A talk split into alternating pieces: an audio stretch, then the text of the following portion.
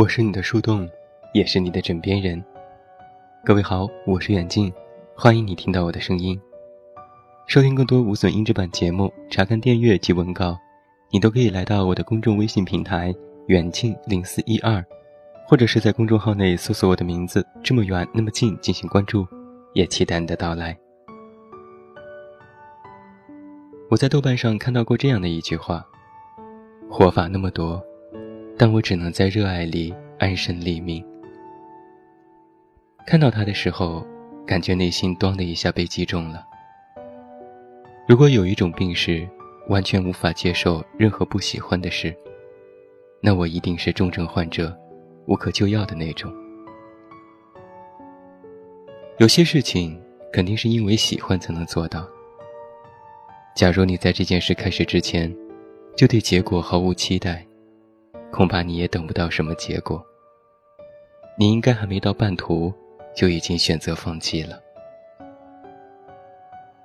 也不知道是从什么时候开始，谈论梦想，成为一件有点可笑的事情。你的梦想是什么？这句话成为了一个被众人调侃的玩笑。但是啊。我却一直觉得，谈梦想其实一点都不可笑。没有梦想，或者说没有胆量谈论梦想的人，才觉得他可笑。他们假装自己站在了一个用不着说梦想的高处，对那些拥有梦想的人指指点点。拥有梦想，本该是一件理所当然的事情。可如今却显得如此格格不入，是因为在这个处处浮夸的时代，吃不到葡萄的人太多了，所以他们就全部都说葡萄酸吗？十几岁的时候，我们还在语文试卷那篇八百字的作文里，常常书写自己的梦想。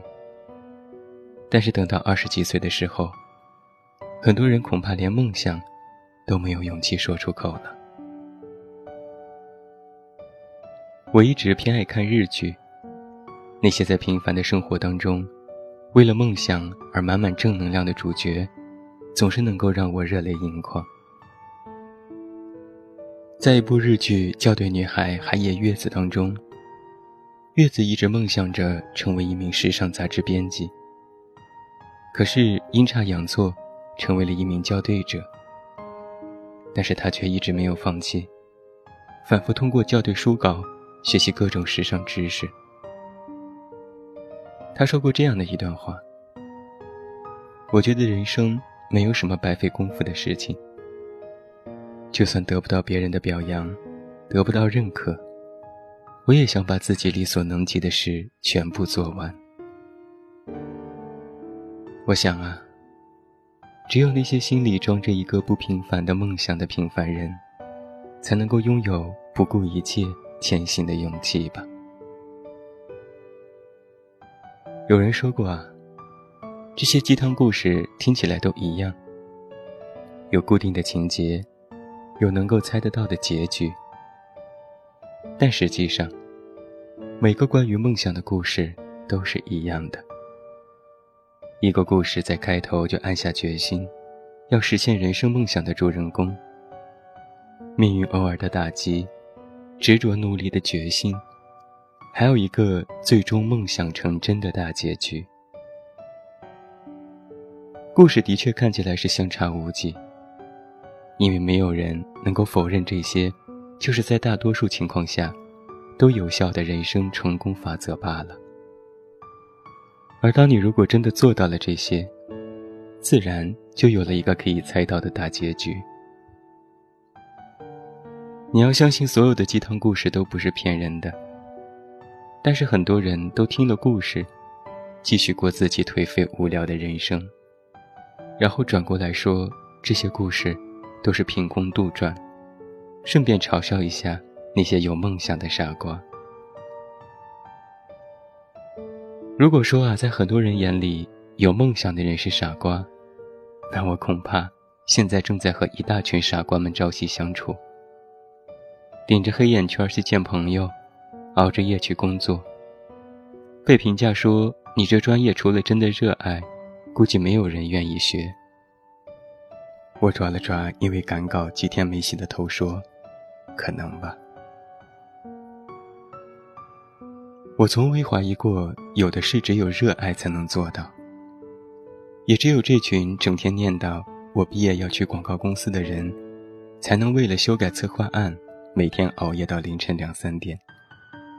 为了广告视频里两秒钟的镜头，反复拍几十遍，不断的推翻自己，不断构思新的念头。在这里，梦想永远都没有错。人们常常说着这样的一段话。剧里的主人公都有主角光环，遇到所有的问题都能迎刃而解。那些命运里的曲折，都是为将来某一天的成功埋下的伏笔。而我也见过一个人，他好像就是那个实现现实生活当中也顶着主角光环的人。二十多岁就有了自己的公司，为各种知名品牌的广告挑选演员。和许多国内外的知名大导演合作。打开他的朋友圈，都是在世界各地拍摄广告的照片。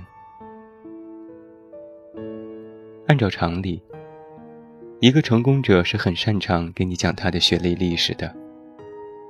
但出乎意料的，他的经历虽然足够励志，但是倒也没有什么难以言说的血泪。我想。这大约是因为一开始，他就选择了自己想要做的事情，认定了这是自己打算一辈子热爱的事情。这故事，就是一个快乐的开始，和一个更加快乐的结局。如果你呀，此时此刻恰好有一件愿意终其一生热爱的事情，那么恭喜你。假如你暂时还没有，那就祝愿你早日找到他，然后带上属于你自己的主角光环吧。最后祝你晚安，有一个好梦。我是远近，我们明天再见。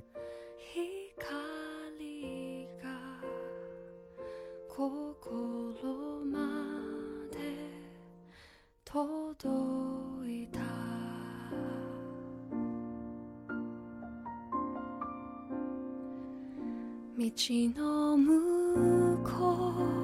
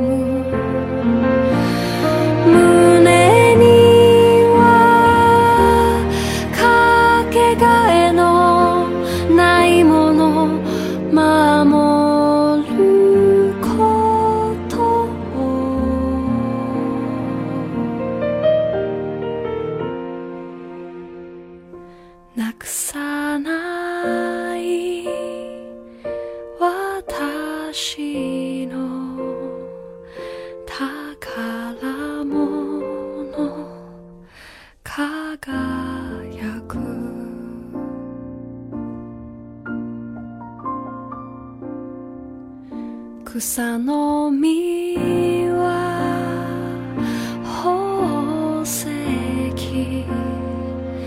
夢見る力を木漏れ日は歌声。世界中